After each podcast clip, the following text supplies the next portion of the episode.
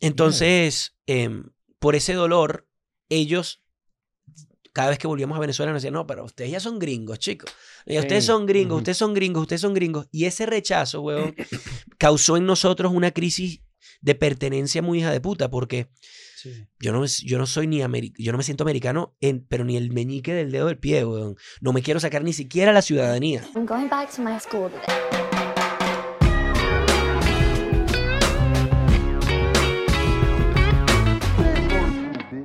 Bienvenidos a un nuevo episodio de EDN and Friends. Mau y Ricky en Escuela de Nada. ¡Ey, Mira, qué chévere, arrecho que mano! están acá, weón. Estoy muy feliz. Me hace muy feliz. a. Les digo la verdad. Ajá, eh, y por yo te lo voy a favor. decir justo antes, pero, pero me, lo, me lo aguanté.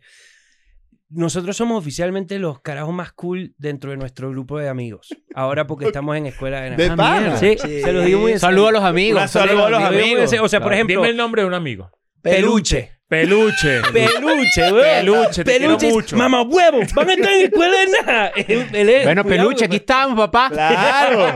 Coño, ¿Tú qué sabes cómo- arrecho. qué va a hacer él con ese clipcito? ¿no? Alguna. Que Va a culiar. No, joda. no, mentira.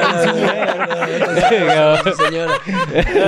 Eso va a estar en los estados de WhatsApp y todo. ¿eh? Papi, claro. Claro. Es que va a llegar así como la jevita y que... Mira, mira. ¿Quieres uno bueno? Mira esta. Qué peluche yo. Ay, carajo. Mira, bienvenidos, qué brutal que Gracias, están acá. Este, estábamos justamente hablando un poco de todas las vainas que, que tienen que ver con, con ustedes en México y, las, y lo, lo, lo impresionante que es la, la oferta cultural de acá Mm. y cómo se han ido como, eh, y mis- como que metiendo aquí. Hablábamos un poquito de su presencia ahorita en lo de, en lo de Karim León, que Sí. me parece, y, lo- y de hecho lo conversamos hace, hace nada. Estábamos Ujú. viendo el video acá en el estudio. Este, no, no, de hecho, creo que ni sabíamos que venían todavía. Qué cool. Y, y verga, nos pareció una vaina increíble para la gente que no sabe de qué coño estoy hablando. Este, ustedes aparecieron como de sorpresa Sí. invitados en, el, en el concierto de Karim León, que precisamente, y les digo que probablemente no sepan, porque Karim León eh, no, es una, no es un artista, es un artista impresionante. Un fenómeno Un importante fenómeno. en México y, y fenómeno de los que, eh, más allá, no quisiera que suene un poquito eh, subestimando lo que ha hecho, pero fuera de las fronteras de México, yo creería que hay mucha gente que no lo conoce. Por- ajá. Y, y, coño, es una locura. O sea, aquí en México es gigantesco Sí, y, y quién sabe qué va a pasar con Y- él dentro de dos años. Y es muy específico y, es- y genera una pasión muy particular porque el regional mexicano, como todos ya lo hemos hablado más millón de veces acá, es una cosa muy increíble. Pero cuando ustedes salen al escenario, verga, es sorprendente como la gente se excitó. Me Mm, pareció muy lindo, arrechísimo Sí, y me lindo. pareció muy loco porque yo en sus zapatos jamás me hubiera esperado, no por nada malo, que me recibieran No, sí, así. Porque eso es un público de una música muy específica que, coño, que no es fácil para los caribeños y para los Totalmente. suramericanos. eh, no y es para una- gente que no es necesariamente de México, porque es súper nacionalista. Ajá, súper- no es un estilo de música fácil. Entonces, que, coño, que usted, cuando usted, ¿cómo es ese proceso? O sea, tipo, Uf. cuando tú sales, ustedes salen de allí y, y reciben eso y dicen, verga, o sea, ¿sí, sí se lo Bueno. veían venir o ni de vaina? A ver, la canción, gracias a Dios, acá le fue espectacular. Entonces, Ajá. por lo menos sabíamos que la gente se La gente iba a cantar la canción. No sé si se iba a emocionar de que éramos nosotros quien la cantábamos con él, pero de que la iban a cantar iban a decir, por lo menos después de vernos iban a decir, ¿y estos dos? Y después iban a decir, coño, esta canción obvio la Ah, conozco. claro, la conozco. Y sea, la, la, la- la iban a Pero sí cantar. teníamos el pensamiento, yo sí pensé por un momento, tipo, porque aparte, o sea, el, el tras de, de todo eso es que aparte él es, o ponte de nuestra casa disquera anterior, entonces era también como un poquito de, uy, ¿será que vamos a salir y, y- y nadie, nadie va a gritar y tal? Y, va- y va a Claro. estar la otra gente del Mm. equipo anterior y va a decir, ¿sabes, no? Mierda. Entonces uno, es- uno dice, uno nunca sabe, pero eh, yo estaba un- seguro de la canción. pero No sabía si cuando nos presentaron iban a gritar, pero cabrón, cuando nos anunciaron fue una locura. Qué bolas que seas quien seas, igual uno se mete en la cabeza unos pensamientos más. Uno, todos Siempre, sí, raros que siempre. que. Pero Y que no tienen un carajo Ajá, que no ver tienen con nada- sí. ¿Será que a Taylor Swift le pasa eso? Yo, Yo creo que sí. Pe- pe- o sea, dentro O dice que de estará todo- haciendo Travis ahorita. No, no, bueno. No. Yo creo que ella, yo creo que ella sí debe tener sus vainas, weón. O sea, porque uno piensa que no. Porque yo, si yo pienso en el Ricky de hace cinco años weón, y yo le digo, dentro de cinco años vas a estar haciendo tal, Ujú. tal, tal, haciendo esto, esto y lo otro, va a decir el Ricky de hace cinco años, papi, cuelga los zapatos y descansa, pa. Claro. Lo lograste. ¿Sabes? Ujú. You did it. Pero tú estás aquí y yo siento que a mí me falta, huevón, y que yo no he ni empezado en este verga. Ujú. Claro. Entonces a Taylor Swift le debe pasar con los billones y billones de dólares y, y de Ujú. éxitos que ha tenido en su vida que debe decir, Yo quiero un trillón. Oye, pero, Pero eso, ¿qué pasa? eso está interesante. No sé si vieron, no sé si vieron todos el video de Duki. De River, el estadio de River. Duki este, River, sí, llenó. River varias, creo que hizo dos, varios. hizo varios dos, sí, arrechísimo. Y, y él tiene un video que, que es que una periodista le hizo una pregunta y él dice como que, oye, a mí sí me preocupa que de aquí para dónde. Si Sí. esto para mí es el techo. Sí. Y yo dije, qué cool ver, escucharlo decir eso y tan humanamente, ¿no? Sí, Sí, sí, sí. sí. Porque en verdad sí es como una pregunta que muchos artistas que llegan a ese tope, o que por, por lo menos llegan a ese, ese- sabemos lo que significa River para los argentinos, ¿no? Claro, claro. Este, pero sí es como que mierda, que él se plantea eso, me pareció interesante. Creo que es el primer artista argentino que lo hace, de, de hecho. Dos River. O sea, Puede llenar ser, el sí. No, los rock- seguro sí. los rockeros habrán hecho unas. unas Bueno, vainas María va a hacerlo ahorita en marzo, creo que también hace un Hay alguien que tiene varios Movistar, no sé si es Emilia Sí. Mernes. Sí, No, y- pero, y pero espérate. El indio no. Ah, no, lo hizo también. Ah, Abel Insolari. Pintos. Abel Pintos también ha hecho un par en Mm. River. Pero mm, Puede que sea el primer urbano. Que, Exacto. Sí, creo que era del algo que eso sí, no, un que- récord que por ahí, es pero no. increíble. Es el primero, el tercero, el décimo o el último. Igualito así, un cabrón. O sea, eso Sí. es lo impresionante. No, Pero es aunque cosas- seas un señor, llenar River es un Una sueño locura, pero imagínate más bien cualquiera. de niño. Sí. y siendo de ahí. O sea, nosotros, em, eso es hermoso. Y yo pienso en eso todo el tiempo. Yo pienso en un, yo pienso en Bonnie, ponte, que es un tipo que ya ha logrado todo lo que le, ¿sabes? Y, y capaz en su, en su historia no le preocupa eso, pero yo pienso en mí, que soy alguien que, que ha estado desde que tengo uso de razón pensando en la música y en mis movimientos y creciendo y tal, y esta canción le fue mejor que a este y este y tal. Yo siento en que yo quiero que mi pico, mi momento sea ayer todavía, porque si no también me daría ansiedad pensar en, y de aquí, o sea, ya hice Sí. canción con tal, ya hice esto, ya hice tal, Ujú. ya hice esto, bla, bla, bla, ahora que hago Hace- cuatro Rivers en vez de tres, Sí. o hago, claro, en el caso de, de, de Duki, que también es un artista súper, o sea, como emergente para, para gente que también rato, lleva un rat- ratal, ratal, ratal, y, y es súper respetado, yo lo respeto un montón.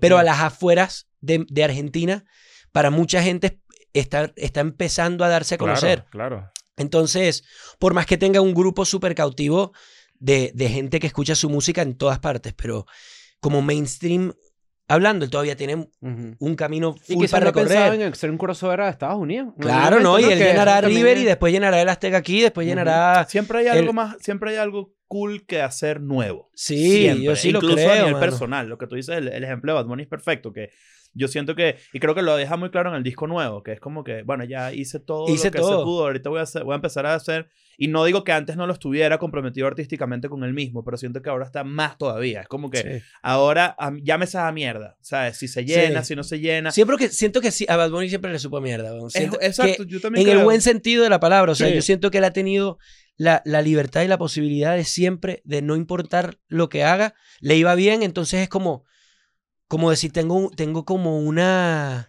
como una ta- tarjeta de Ilimitada. ¿no? ilimitada de marico. Vamos a echarle. Tiene full porque- saldo. Claro. Sí, Pero tengo uno full nunca saldo. sabe, también te digo, porque uno nunca sabe qué tal si de repente ese pana vive con un temor horrible de pensar en qué momento se me acaba esto. Yo estoy seguro Ujú. que sí, es imposible es que no. que es muy jodido. Y si no, qué bendición. Esa es la bendición. O sea, más allá de todo lo que vivas, yo, yo te digo la verdad. Tú sabes esta vaina cuando dice que los planes de Dios son más grandes que los de uno, Ah. ¿No?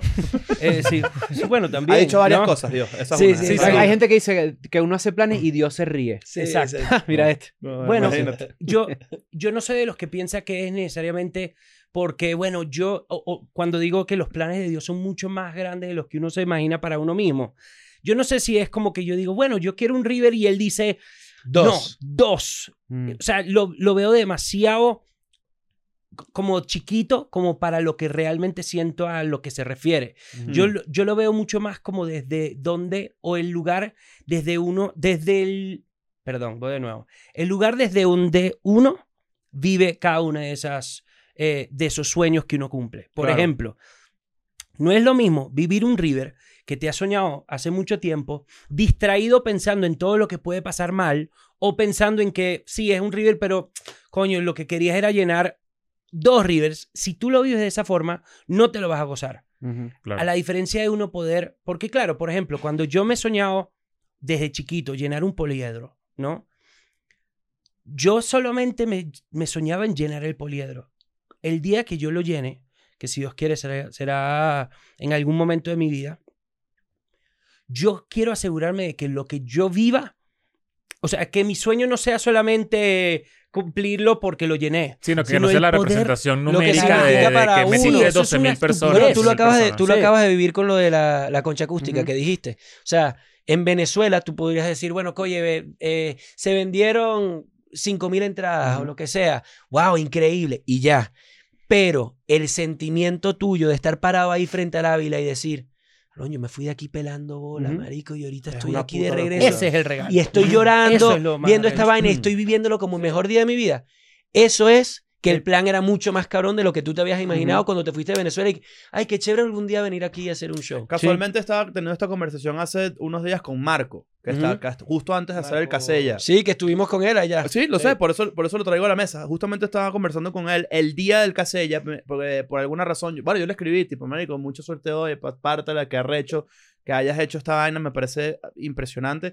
Y, y De me- parte de los dos. Sí, no, bueno. Sí, sí, sí, claro, claro, claro. Y sí, y sí como que tú, me, me llamó mucho la atención, me, estuvimos conversando un rato y espero no estar revelando algo muy personal de Marco en este momento, pero sí, sí me, me escribió como que, marico, estoy aterrado. Y yo, tuve, y yo le decía como que, marico, esto, y, y puede sonar un poco mamagüeo en, en, en un sentido, pero ojalá se entienda lo que quiero decir. Yo, yo le dije, este show ya no es para la gente, este show es tuyo, es para Ujú. ti. ¿En qué sentido? Tipo, sal y ya el trabajo está hecho. Ya. Ya Total. trabajo está hecho. Ya se vendió. Ve, ve a pasarla de puta madre, Sí. que es lo único que te queda. No, te- Es ya, verdad. que no, no te preocupes si la gente la va a pasar bien o no. Ya está ahí y la va a pasar de puta madre. Ve tú a pasarla bien. 100%. Eso Y me es parece demasiado recho Es esa idea, es así, ¿no? Es así. Nosotros cuando empezamos a, a, de- a llenar lugares que nos habíamos soñado toda la vida, el Luna Park, el Movistar, el tal, era como, puta, lo vivimos y cuando lo... De hecho, cuando nosotros hicimos el Pepsi Center aquí, todavía no habíamos hecho el switch. No. Yo, no me, yo mm. pienso en el Pepsi Center y yo no me acuerdo del Pepsi Center tan consciente de lo que estaba viviendo como, como, de, como el Luna Park cuando lo vivimos y, y nos entregan la vaina de sold out que al final terminamos haciendo tres, hicimos cuatro Grand Rex, el Movistar, tal. Era como... Lo estábamos viviendo tan presente que terminábamos llorando, abrazando. Marico, hemos soñado Era- esta verga. Yo no paré Tengo de llorar 15 ese día. años soñando esta Muy verga y lo estamos logrando, marico. O sea, qué de cojones. Y lo que yo me acuerdo de ese día, más allá de que estaba lleno, que es de, pi- que, que de pinga, que cool. Mira, yo lo que me acuerdo es voltearme a ver a mi hermano después de habernos partido el culo por más de 12 años, huevón, y mirarnos y decir, "Uf, juntos, huevón. Qué recho. Juntos, Marico, pero tú marico". dices 12 años y yo pienso como que, que bolas que suena burda, pero tienen más. O sea, Sí, eh, vamos a volver de- de- desde, desde atrás, ¿no? sí. Ustedes son hijos de Ricardo Montaner. Obviamente la gente lo sabe. Eso significa que ustedes están en la música desde siempre. Sí. Desde siempre. Por eso me refiero a lo de los 12 Ujú, sí, años. sí, sí, como que siento que han estado relacionados a, a la industria desde hace mucho tiempo. Y siento que no. Así es más difícil. O sea, como que. No sé si, si me Sí, explico. Sí, sí, sí. O sea, hay, hay gente que, que seguramente desde sus casas deben estar pensando como que los hijos de Ricardo Montaner, eso es mucho más fácil porque tienes ahí el 100%. contacto y Ricardo Montaner lo vivió y fue un éxito. Pero hay cosas que no se pueden medir. Hay cosas que... No sé si estoy hablando por ustedes. No, ojo. no, no, Eh, pero, vamos, vente, pero sigue, sigue, que, continúa. que, Que Sí, es está en el voy a clavo. llorar. Aquí. O sea, si quieres que- el diván está activo. Sí, pues. sí, sí, sí. No, o sea, lo que siento es que esas son cosas que no se pueden medir y... Pero quisiera escucharlo de parte de ustedes porque... Sí. Hay veces que la gente piensa que el nepotismo, justamente, Mm. en la música, es una vaina calculable. Sí, es una fórmula. Y en realidad, yo siento que no es así. O sea, No, siento que total. Nadie tiene, tiene el control de, de los números en, en una industria que, que está Uf. tan mermada de cosas tan, Total. tan, tan horribles y lindas al mismo tiempo. O sea, es como... Hay, hay, hay un universo de, como de, de, de factores que influyen en que una persona tenga éxito o no. 100%. Eso les pasa. Mira, te- para echarte el cuento largo de nuestra vida corto, em, efectivamente, o sea, toda la vida nos hemos enfrentado como a eso, a que bueno, pero es que son hijos, que en entrevistas nos han dicho tipo, ¿qué, qué consejo le darían a una persona que sí tiene que esforzarse y trabajar vale, para lograr su... marico. Así Ah, ya, literal. déjame borrar esta pregunta. Y nosotros, Marico, literal ahí, en ese momento, cuando nos hicieron esa pregunta, estábamos pelando la propia bola. Entonces, te duele más cuando, cuando es como es que todavía no, ah, todavía no te he podido comprobar lo contrario. O sea, todavía no te he podido Mm, comprobar que, que sí lo logré, que sí soy tal vaina, sí soy... Que hasta ahora lo único que sabes de mí es que soy hijo de mi padre, ¿no? Lo que dices de lo de los, de lo de los formatos o de las claves de tal vaina, mira, La fórmula. nosotros, de las fórmulas tal, nosotros pasamos muchos años, yo desde, yo grabé mi primer álbum, empezamos a grabar el primer álbum cuando yo tenía 15, cuando tenía 12. Eso fue 2005. Em, llegó un momento en el 2010. Somos 2000 contemporáneos todos aquí entonces. Sí, yo del Claro. 90 a 93. El Bueno, un 93. poquito antes Sí, nosotros. 8-6. Somos 8-6, 8-8. 8-9. 97. Sí, sí. Seguro. Sí, ¿no? Marico, cuando nosotros en el 2015, 2016 empezamos a, a colocar canciones. Y llegó un momento con nuestras canciones y canciones que le hemos escrito a otra gente. Nosotros teníamos del top 20 de Billboard las, las 10, 10 canciones del top 20. Eso es muy cabrón. O sea, muy poca, cabrón. muy poca gente en la industria te puede decir.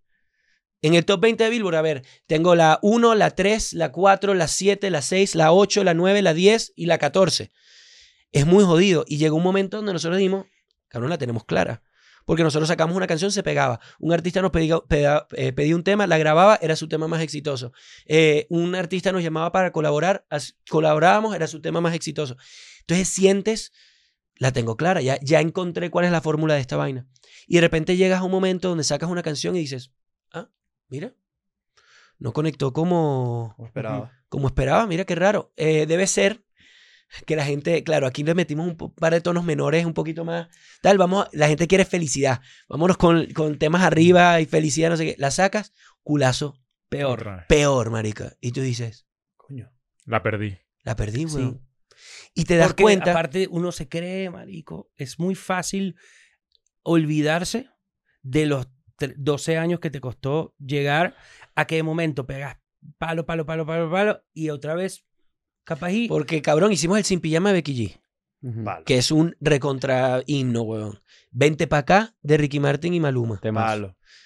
Verga, todo el mundo escuchaba esa vaina. El 1, 2, 3 de Sofía Reyes fue un fucking hitazo, weón. Palo. con Jason Con Jason Derulo y De La Ghetto. Eh, nos- Pineapple de Pineapple de Carol G. Desconocidos de nosotros. Ya no tiene novio con Yatra.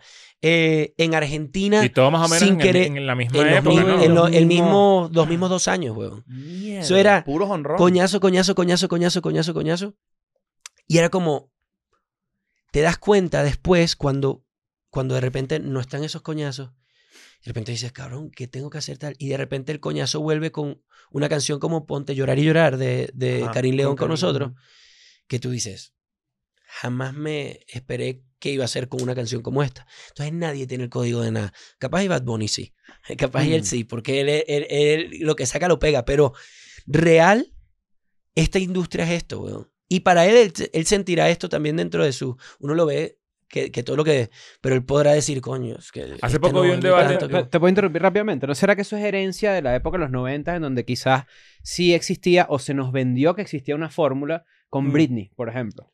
O con, o con, un, ba- con un boy band, ¿me entiendes? Pero esas Mm. cosas cambiaron, o sea, ya no sí, están es que así. no sé si hay como una fórmula de... Ya, ya hoy en día no es tan así. Hay mil maneras de... Esto no es tan black and white como la gente lo ve. Esto es... O sea, no quiero entrar en temas que después me vengan a joder, pero esto es... Esto... Mucho, mucho de esto es... Aquí hay mucha, mucha mierda, weón. Sí, claro. Mucha- mano negra. mucha mano negra, muchas vainas de que conociste tal, que hiciste no sé qué, que tal vaina. O sea, esto sigue lo- siendo, o inflaste tal vaina, o- Nosotros sí. desde hace dos años para acá, dos años para acá, no, perdón, del 2000, no sé cuánto para acá, cuando los artistas empezaron a roncar más con números que con calidad, para mí se empezó a, a- a joder un poquito la...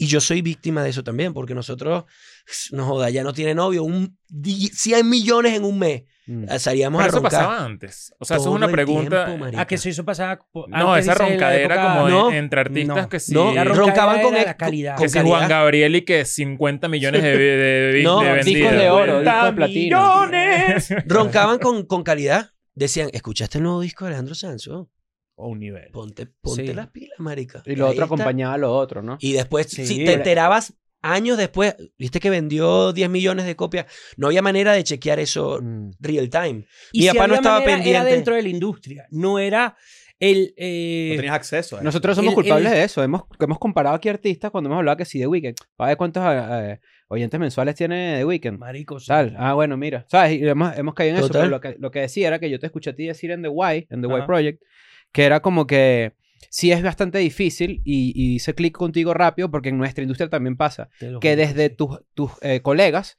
te digan, este la está, este la está partiendo. Sí. O a este le está Ah, yendo no, bien. No existe No esa vaina. Y, y eso creo que va de la mano precisamente Sí. con esa misma mano negra que existe entre comillas, ¿no? Que es como que... El famoso te la doy. Ajá, el famoso te la doy, pero también es como que si hay unos ciertos tejemanejes ahí un Sí, poco raros, ¿no? No, Me gustó tejemaneje, ¿no? me- Primera vez que decimos esa palabra en la escuela, ¿no? No, Pero lo- Pero te felicito. 100%, weón. Y, y yo, por eso nosotros tomamos la decisión real. Nosotros pasamos tanto tiempo después, es- y eso no- a nosotros nos pegó justo en la cuarentena.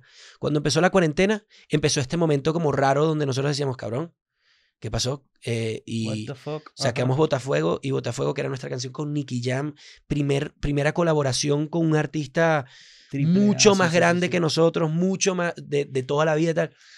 Y no funcionó de la manera. Igual es una canción que tiene 400 millones de streams, que es un. un- Claro, que eso, además uno se empieza Pero también que- a, a tergiversar un poco lo que es la realidad. A Una- veces uno sí. no uno no dimensiona porque también tienes, estás muy viciado de, de unos números que, que son una locura, pero dice, uno dice eso ahorita y, y que bolas, tipo, eso no fue un palo y tuvo 400 millones y tú dices, ya va, y te Total. cacheteas a ti Sí, mismo y 100%. dices, Ah, sí, sí, quieren, sí. quieren- Huevo. quieren entender mejor eso porque, porque piensan que no fue un palo. porque No, tenías porque- acostumbrado a 2 millones por día es- y que y Desconocidos tiene 2 mil millones de reproducciones. O sea, O sea, que va de la mano con tu expectativa, en verdad. Ah, 100%. exacto. Una Y te expectativa propia. verdad, ok. Uno se personal. autosabotea. Porque la gente le sabe a culo si tiene no sé cuántos cientos de miles de millones o tiene 100 mil vistas. Si a la gente le gusta la canción, le gusta la canción, pero uno como artista está dentro de ese mindfuck de mierda de no, pero es que aparte de que mi último, no, mira que este hizo tal. Entonces uno entra en estas comparaciones y lo peor de todo es que dejas de, de- de disfrutarte el proceso por la ansiedad de tengo que ser más grande que el otro y tengo que ser más grande que... Y aparte, somos como... mm, Tenemos esta manía de comparar el éxito basado en números. Pero la verdad es que hay algo intangible que hace una canción o una conversación que no se puede manejar o comparar o medir, mejor dicho, con No, números. claro. Por ejemplo, si nosotros tenemos hoy en día una conversación aquí hoy que mañana lo escucha una persona y esa vaina le cambia la vida para siempre y decide que por algo que dijo alguno de ustedes no eh, se mata el día siguiente porque está a punto de matarse, claro. ¿cómo mides eso?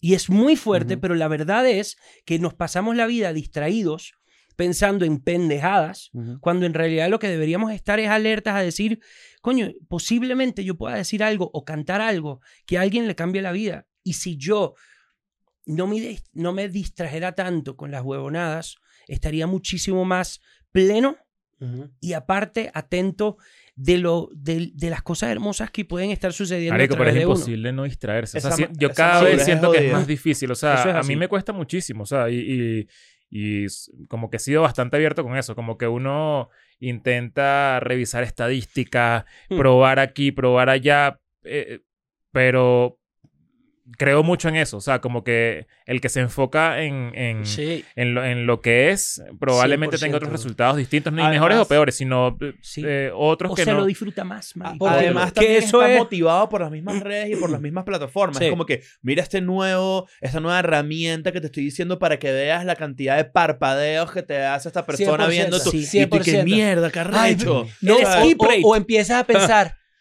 ah, o, o empiezas a, a- a ver data de vainas que te dicen.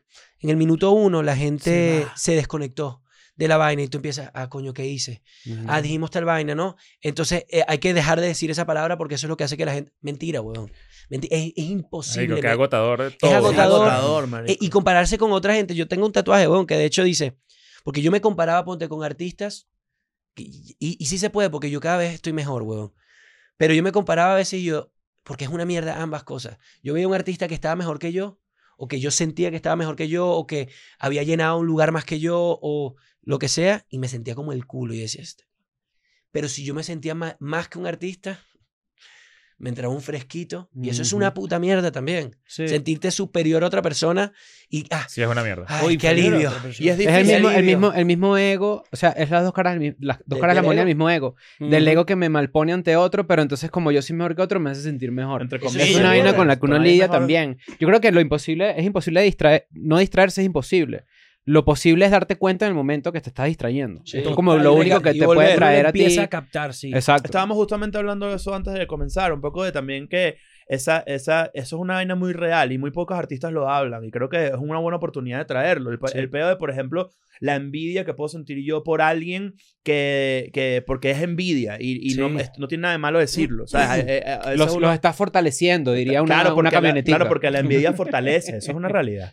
Pero, pero, pero, pero lo que quiero decir es que muy pocos artistas conversan de eso. Estábamos justamente hablando ahorita de cómo se lo comentaste tú mismo a tu propio cuñado. Que me pareció bien arrecho y me pareció un- una cosa bien valiente y bien, y bien, bien increíble de decir y de dejarlos ir pa'l coño. También sí. ponía el ejemplo de Matt Rife, que lo vi diciéndolo también de- en una entrevista, diciendo yo envidiaba muchísimo a mis compañeros que, que, que, que coño, que, que les iba mejor que a mí. Pero es que eso es muy relativo también. es muy relativo, también. pero Drake, J. Cole se lo dice de Drake también, que él Ajá. veía a Drake que estaba en tal y él se sentía, yo digo, J. Cole, cabrón, que va a estar sintiendo J. Cole. Y ahora giran juntos. a Y ahora giran juntos. juntos y tal. Pero es que la real, o sea, la conversación que tuvo Mao, eh, dentro de la vulnerabilidad, es donde se, se, se despiertan o se abren un, mo- un montonazo de cosas. Mao le dice eso a Camilo, Camilo le dice algo a Mao que él tiene guardado hace tres años también. Locura. Entonces es como- brutal. Wow, mira cómo se destapa. Y el mismo lado de la misma moneda del ego es no decirle cosas positivas tampoco. Ah, ¿Cuándo, cuándo es la última vez, lo que decíamos ahorita, que a un artista uno le dice, Marico, déjame decirte una vaina, te admiro un huevo porque te has mantenido en tu vaina y tal? Palo. Coño, sí. muy fuerte. es, es liberador, pero aparte te hace sentir de puta madre. Porque es que mm, cuando yo vivía eso, cuando yo tenía esa envidia, em, Marico me hacía mierda. Y me afectaba no solo esa área de mi vida, se em- empezó a envenenar todo. Es el núcleo Marico, ni, duer- ni duermes bien. O sea, No es- duermes es- bien, es, y eh, te por- afecta todo. Es la peor mariquera Total. de, de y la empezaba lista. yo a decir, puedes creer que Camilo. Y empezaba yo a inventar vainas. O, o más que inventarlas, a O a verlas. interpretar vainas. Exacto. Empezaste a, ver las, empezaste a ver las estadísticas y dijiste, tengo que estar descalzo. Ajá, Sí, ya, sí, para sí, allá. sí, No, sí. es que real, Pero a mí me gustan marico, los zapatos, no jodas. Sí, Es que, es que es es muy que fuerte, sí. te envenena toda la, la vaina y, y más porque uno no sabe lo que está pasando a la otra persona tampoco. Obvio. Entonces, nosotros capaz y el feeling era tipo, cabrón, o sea, si nosotros, si nosotros cuando nosotros nos pegamos, abrimos todas las puertas, cabrón, todo, te ofrecíamos todo, todo, todo. Cuando te pegaste tú, cabrón, yo también quiero cantar con Shakira, decíamos nosotros, ¿no? Y él estaba viviendo un proceso donde él decía, yo necesito vivir esto por mí. Y necesito vivir esta vaina yo. Y necesito vivir esta vaina porque nosotros, yo soy una ladilla, weón. Yo soy una personalidad súper intensa. Y, y, y, y cuando nosotros empezamos en esta vaina, capaz y de alguna manera yo tenía más tiempo que los demás en colocando canciones con otros artistas y eso. Y de alguna u otra manera era como la autoridad sin hablar del grupo. O sea, y yo entiendo que eso sería una mierda porque si yo siendo como soy o con los sueños que tengo, si tengo una persona que está como guiando la vaina, yo también llego un momento donde digo, papi, Déjame en paz. déjame en paz, lo que quiero es comprobar o hacer yo mis vainas o hacer mis O propias... cagarla contar la historia que o quiero contar la historia que quiero contar yo, sí. cagarla yo. Total. Totalmente. Entonces, si uno no Claro. está dispuesto a tener esos momentos de vulnerabilidad, no tienes esas conversaciones donde capaz y una persona te dice, bro, es que no- necesito vivir esta vaina yo porque para mí es importante, porque he estado sufriendo con esto, esto, esto. Y tú dices, papi, te amo, dale. Cabrón, estás loco. Y yo lo que quería era, en realidad, en el fondo era celebrarle todas las vainas a este carajo, porque si hay alguien que creía en él desde antes, éramos nosotros, Obvio. que estuvimos tratando de, pero la mente es muy arrecha, un pensamiento se convierte en algo infernal, porque la, eh, la mente es, te juro que el lugar más difícil donde uno pelea las batallas más hijas de puta. Siempre al final la comunicación tiene- termina siendo lo más importante. Eso. Esto se extrapola Sí. a tu vida personal con tu pareja. Esto Sí. se extrapola a tu vida profesional, en tu 100%. trabajo con tu jefe, o si tienes gente que está, a que tú eres líder y también necesitas comunicarte mejor con la gente. Todo Sí. esto que estamos hablando se, se, Sí, se aplica en aprende. todos los aspectos de la vida, ¿no? ¿Cuál, cuál, cuál fue la continuación de esa revelación que, Oh. que sé que ya lo dijeron en, en creo que fue en The White Pod- eh. Project, ¿no? Sí, Eh, la continuación de esa revelación a Camilo fuera de cámara. fue hermoso. Bueno, la verdad del cuento fue que yo, esto estábamos nosotros, esto fue en febrero, ya, eh, y estábamos, eh, él se estaba quedando en mi casa, porque somos muy cercanos, ¿no? Eh, los tres tenemos, aparte de que es mi cuñado, en realidad es nuestro mejor amigo, hablamos de todos juntos, eh, de toda vaina. Se estaba quedando en mi casa, pero llevábamos varios meses donde él se había ido de gira y nosotros nos habíamos de- ido de gira. Entonces no habíamos tenido la oportunidad y yo lo hablaba con Ricky y le decía, tengo que hablar con él, pero no lo quiero hacer por FaceTime. Y también yo no tenía la madurez suficiente como para poder hablarlo y darme cuenta que era envidia lo que yo estaba sintiendo y no que es que él era un mal agradecido, porque esa era la mentira que yo me Mm. metía, ¿no? Claro. Yo juraba que él era un mal agradecido porque era demasiado arrecho yo para admitir que yo Sí, para tenía justificar, envidia. para para ¿no? justificar tus Exacto. arrecherones ahí. ¿Qué pasa? Estamos hablando de cualquier verga eh, vulnerable juntos que él me estaba contando, no sé qué cosa era. Y de momento yo dije, puta, es ahora. Y le dije, yo tengo que hablar contigo. Y le cuento todo. Nos volvimos como por seis u ocho horas adictos a confesarnos cosas que sentíamos y nunca nos dijimos. Adictos a la liberación de lo hermoso que se sentía era finalmente quitarse esos 300 kilos de encima. Ujú. Entonces empezamos a contarnos. Fue, yo, yo te podría decir que esa conversación cambió mi vida porque empecé a darme cuenta de la importancia de la comunicación más aún de lo que ya yo sabía. Pero es que uno siempre dice, sí, la comunicación es lo más importante, pero la verdad es que uno no lo aplica. Entonces, ¿qué pasó? Que en ese momento es como si me hubiese cambiado un switch y todo lo que le pasaba en la vida a él era como si me estuviese pasando a mí. Entonces, como pasaba antes. Y al revés. Y al revés, claro. Porque, porque era, porque era, había, o sea, era como un desagrado mutuo. No es que Mau estaba emputado y ya, o que yo estaba y Mau estábamos emputados y ya. Él estaba emputado sin decirnos que él estaba emputado también. Entonces ahí terminaron como, y yo en mi casa, weón, y Exacto, después ¿qué me llamaron. tú en este momento? Porque si usted Nada, weón, marico, yo estaba en mi casa y de repente me llamaron los dos FIFA, así llorando. que sí, ah, vale, los maricones aquí llorando, pues no jodas. Me llamaron los dos y que, cabrón, acabamos de hablar de todo, marica, nos dijimos. Y yo, coño, ¿y tu madre, chico? Ya voy ¿Qué te para allá. Ya voy para allá. Y me fui corriendo a la casa de Mao. ¿Y qué? Lloro también. como- Obvio. Sí, Claro, es es que que es muy teníamos lindo. muchas cosas por sanar, marico. Nosotros esta vaina la empezamos juntos. Es que- es que- Entonces, eh, ustedes tres, weón. O sea, ustedes tres necesitan tener la comunicación súper clara, porque es que con cualquier huevonada se pueden caer a coñazos. Con un comentario que dice, "Mae, que eh, yo siempre, yo me cago más de la risa con tal que con tal. Y entonces te, te- te vas para tu casa y empiezas. "Ay, que voy a hacer el próximo episodio, voy a hacer un chiste. Déjame preparar Es una vez para. Próximo, episodio voy a joder a este marico. Dice el chiste, el chiste malo. Claro, cualquier verga, me explico. Pero es que te cualquier pensamiento hacer- de eso puede a hacer pasar, todas tus imitaciones yo sí de repente. Hey, pero tú- ustedes se ríen, pero marico, Pero claro que pasa. Claro, y de no, nos repente en hemos- el o sea, no, próximo no- episodio- no crean que no nos hemos dado cuenta, nos hemos dado cuenta por vainas que han pasado entre nosotros que la comunicación es primordial y lo que tú dices es real. Porque es como decir, o sea, el equivalente para mí a la frase, la comunicación lo es todo, pero no aplicarlo, es como la gente que dice que tiene miedo y no hace las cosas. Claro, Claro, cuando, claro. al, cuando al final es hacerlo con el miedo. De bola. Con el miedo a que en esa comunicación se digan vainas que se excedan o se digan cosas que, verga, que tú sientes que pueden más bien generar un quiebre más grande. Uno no sabe, ¿me entiendes? Pero es parte de la comunicación, sobre todo si tienes trabajo en equipo o si vives con tu novia, con tu novio, como sea. Y es clave desde el lugar en el que uno lo dice. Porque yo pude haber cagado la relación con, con mi cuñado. Si yo hubiese llegado y en vez de decirle, yo poniéndome en, en este lugar de decir, hey, el que la ha cagado soy yo, porque yo soy quien tiene envidia.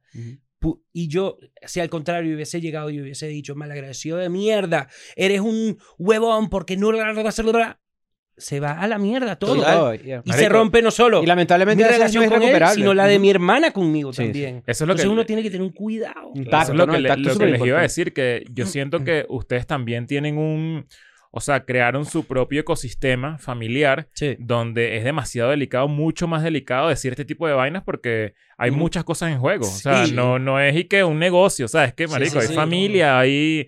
Y, Todo, y- weón, y como todo. que toda la vida lo han vivido así también, ¿no? Porque...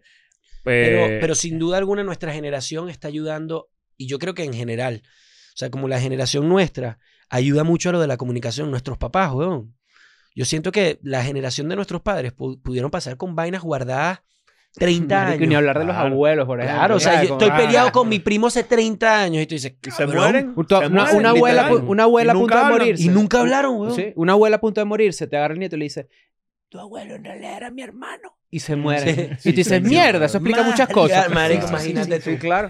Pero sí, totalmente. Qué huevo. Fuera de joda. O sea, es, eso Yo especialmente. te digo que yo pensé que, te ibas a ir para otro lado. No, no, no, siempre es palicejo. Yo- yo dije, ¿Sabes. Sí. ¿Tú sabes lo que sería tú solo, no? Tú solo con la Claro, tú te quedas con esa información Quiero así. estar con mi nietito a solas.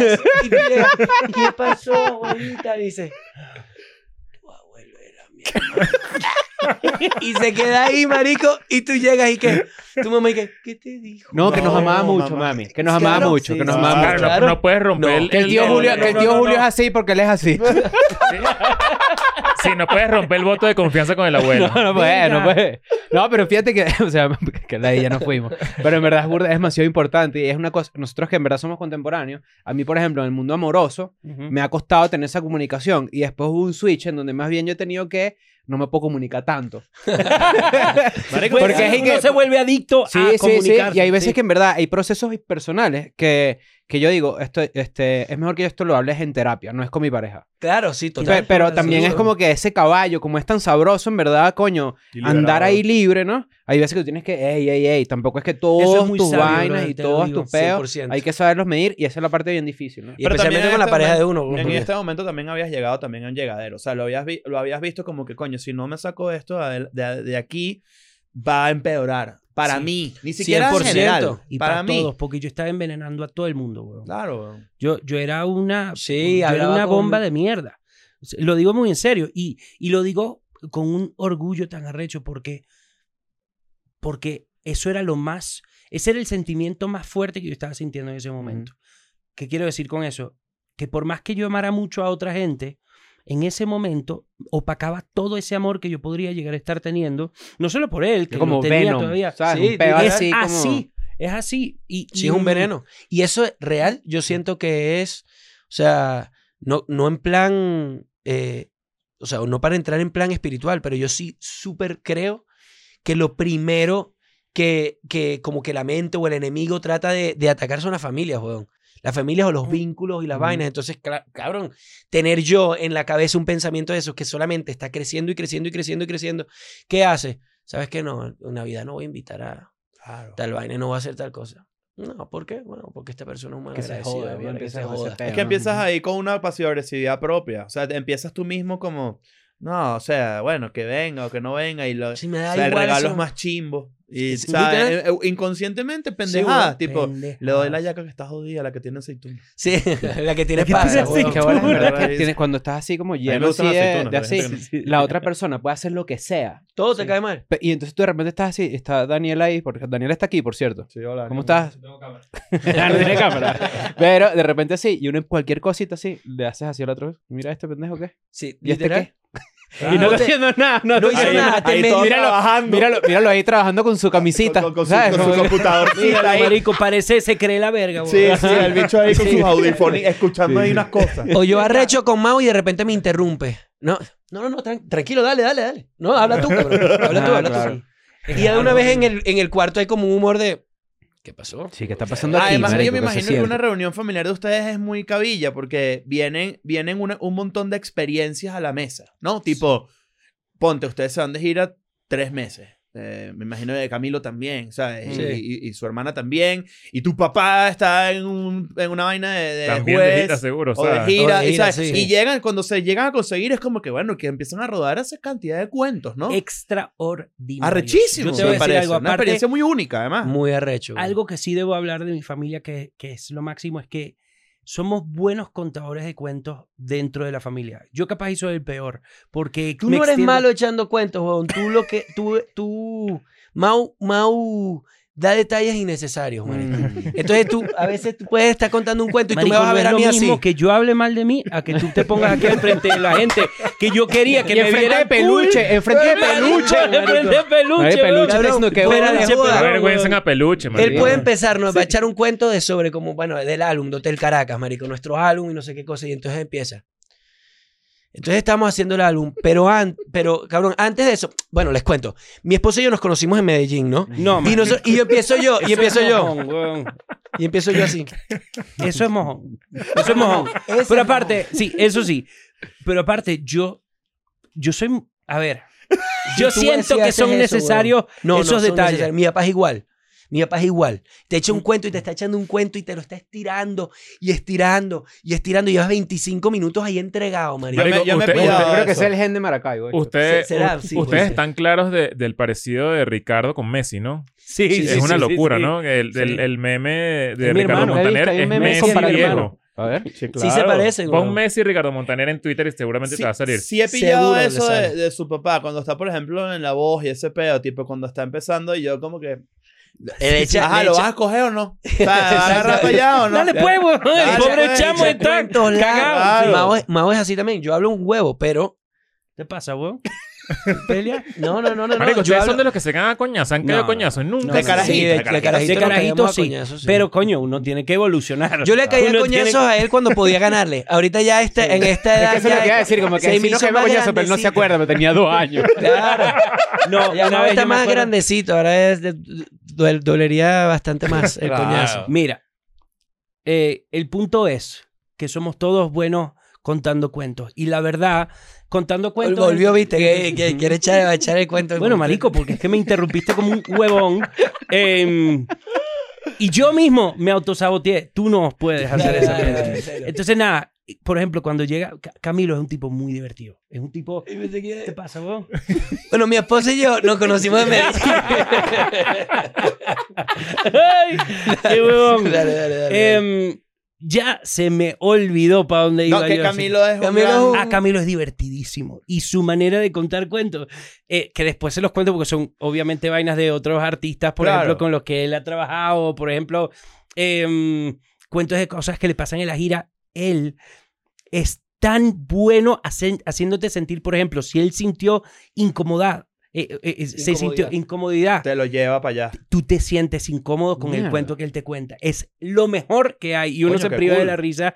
Es un muy buen storyteller, muy, muy buen storyteller. ¿Qué, qué arrecho eso, no? Que, que puedas además comparar una cantidad de cosas muy...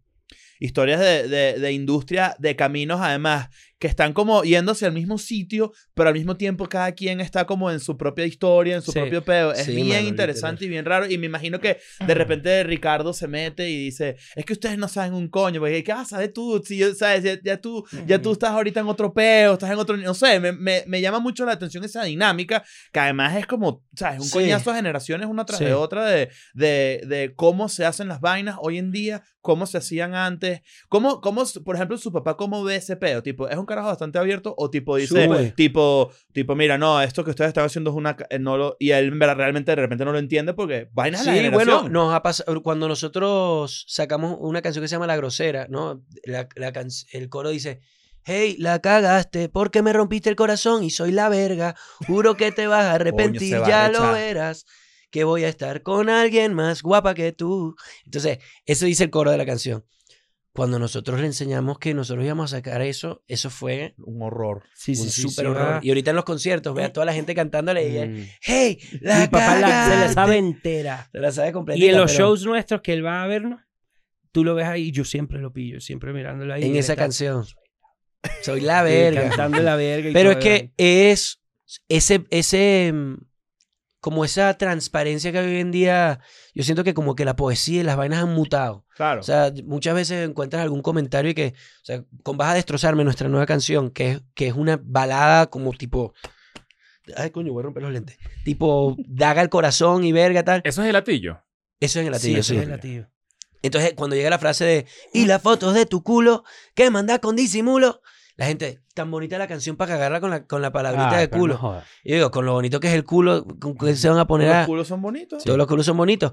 Y digo, disimuló, rima con culo, no rima con trasero, ¿me entendéis? Exacto. Yo creo que Entonces, eso es porque también la gente los relaciona a ustedes con, con el tema de la religión y con que Ah, mencionan a También Dios. puede pasar, no sé qué. también- también dicen, puede ¿cómo, pasar. ¿cómo menciona? o sea, Ustedes ¿cómo, no eran cómo dicen la cristianos. palabra culo si ustedes Sí, sí. no... no eran ¿sabes? cristianos, Ajá, tal. como- Están bebiendo, ustedes no eran cristianos, tal. Exacto. Sí, claro, eso obviamente también nos pasa. Y porque también siento que la poesía va mutando. Claro. O sea, como todo, como los sonidos mutan, la poesía no tiene que seguir siendo las mismas metáforas que eran hace 40 años.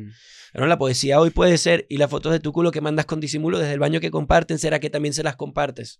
O sea, coño, dime que eso no es una frase real hablando de un coño que está recibiendo fotos de su amante y se pregunta, coño, el- este es el baño que comparte ella y su pareja, ¿no?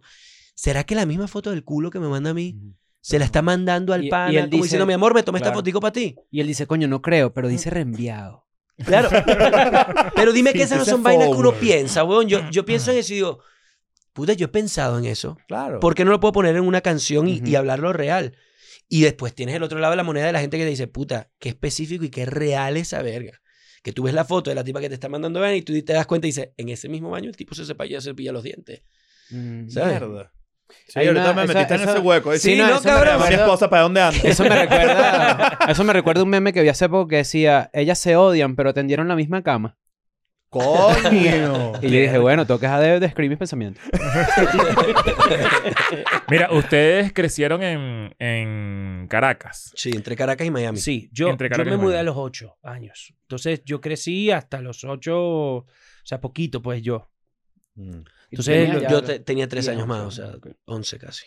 Sí, se los pregunto porque obviamente sé que, que bueno, Ricardo Montaner nació en Argentina, Argentina. se fue para Maracaibo, pero no sabía si ustedes habían nacido Sí, en. Miami o en, o en no, Caracas. en Caracas, en Caracas. Y somos, nosotros nos fuimos muy, muy chamos, o sea, yo me fui a los 11, me a los 8. Y nosotros no nos queríamos ir de Venezuela. Nosotros teníamos, mi papá se fue, a mi papá lo secuestraron en el 98, por ahí. Mierda. Y, y llegó un momento donde fue tipo, mi abuelo le dijo a mi papá, chao, Claro, chao, obvio. váyanse, váyanse, váyanse. en Entonces época. terminamos, ye- o sea, yéndonos, oyéndose ellos con nosotros a sus chamos, pues. Me imagino nosotros- que sí, pero esto fue noticia nacional o Sí, algo. No, bueno, no- cuando nos fuimos de Venezuela, sí, claro. No, lo del secuestro, ni siquiera Sí. sabía. Ah, lo del secuestro era súper. Fue súper Sí, sí, Ah, sí. no se mierda, ok.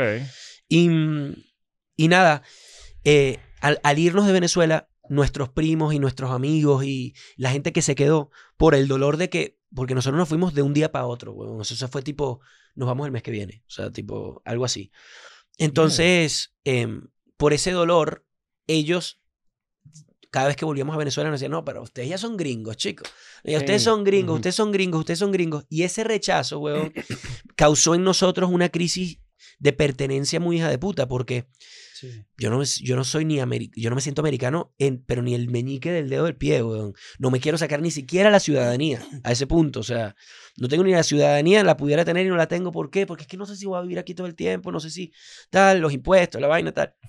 Entonces, Yo te iba a decir, esto nada me hace sentido. Después dijiste los impuestos y dije, ah, ah, ya, claro, claro. Entiendo, Entonces, entiendo, entiendo. Em, nos fuimos a tal. Y, y claro, esa, esa crisis existencial para nosotros fue creciendo y creciendo, que al principio era rechera, weón, que era como pensar si mis, si mis primos que me aman están diciendo eso, pues la gente de Venezuela no me debe sentir a mí venezolano un carajo. Por Claro. más que yo me pare en un escenario y diga, claro. Venezuela. Yo pensé, yo pensaba en esas ideas que uno se hace en la cabeza, que la gente decía, ah, qué lindo, qué bonito, que piensen, ¿sabes? Y capaz y los venezolanos de afuera sí decían, sí, Venezuela, pero los venezolanos de Venezuela, los que se quedaron, piensan, estos son unos huevones que se fueron. Pero eso es un pensamiento muy común de la gente que hace carrera fuera de Venezuela a Mm. pesar de que son venezolanos. O sea, yo me he dado cuenta, tengo amigos que, Que que se también... sienten es de la diáspora, más no... Ajá, se Como No, sienten... yo me siento no venezolano, pero siento que la gente... No, que la gente me piensa sentía- de ti que, lo, Ajá, lo- lo- Que los abandoné. no, estos no son venezolanos, estos bichos se fueron Exactamente. Temprano, no hay, ni siquiera cuentan como, como latinos incluso. Y así que, Verga, marico, qué loco que, que sea tan común. o nos sea, rompió la, la- la adolescencia a nosotros, o sea, de no sentir, no saber de dónde eres, no saber de tal. Y no fue hasta este año que yo siento que pudimos sanar eso por completo. Porque claro, nosotros nos parábamos en todos lados a hablar de Venezuela y, de- y hablar de Venezuela y decir Venezuela y Venezuela y Venezuela, pero seguíamos sintiendo por dentro como que Apretando un poquito. Sí, diciendo, la "Uy, gente ahí en Venezuela se está cagando de la risa que cada vez que nosotros decimos esto. De hecho, cuando estamos hablando de volver a Venezuela hacer los videos, esa, esa vaina. O sea, La Claro. mayoría. la mayoría no les importa. Exacto. la Y nosotros mayoría, sí. hablando con Daniel Durán, cuando íbamos a hacer los videos allá y cuando íbamos a hacerlo, yo tenía 12 años sin volver a Venezuela. Y yo le decía, cabrón, eh, en todo esto me encanta tal, pero estás pensando en que llevemos seguridad también por, por una cuestión, o sea, no por, no por seguridad del, de- del país, sino, cabrón, la gente se va a juntar en, en los sets, o sea, la Claro. gente se va a juntar.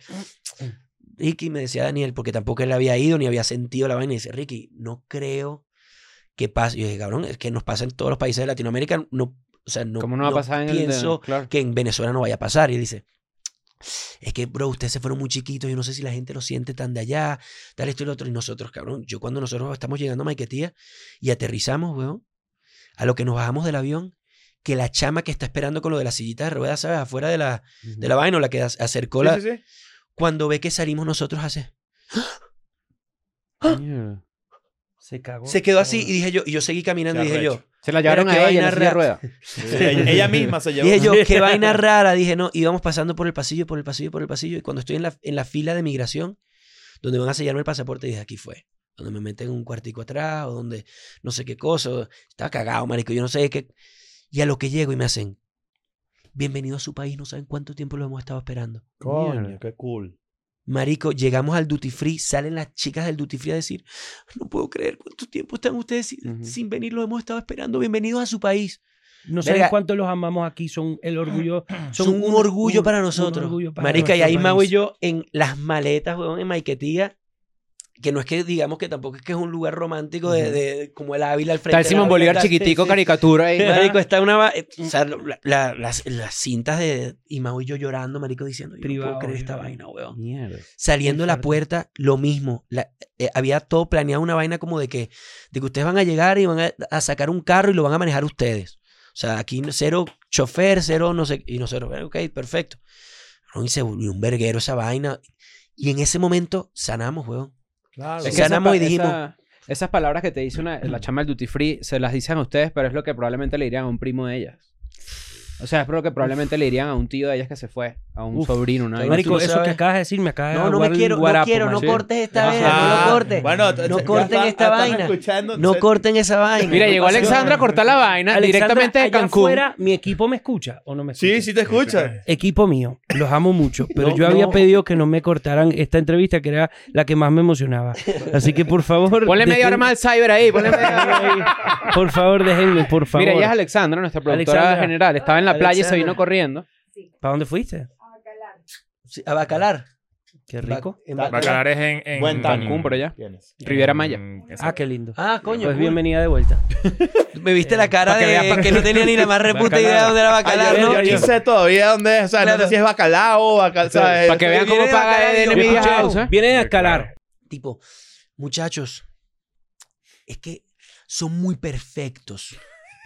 Ok. Y uno y que, Qué duro escuchar eso, ¿no? Qué raro. Claro, no es jodido porque es que es como si te dicen necesitamos que mejoren, muchachos. Tú dices, ok, muchachos, hay que ponernos las pilas, hay que, hay que, era, hay que discutir menos, hay que no sé qué cosa tal. Pero cuando te dicen son muy perfectos, ¿qué coño queréis que haga, weón? I'm going back to my school today.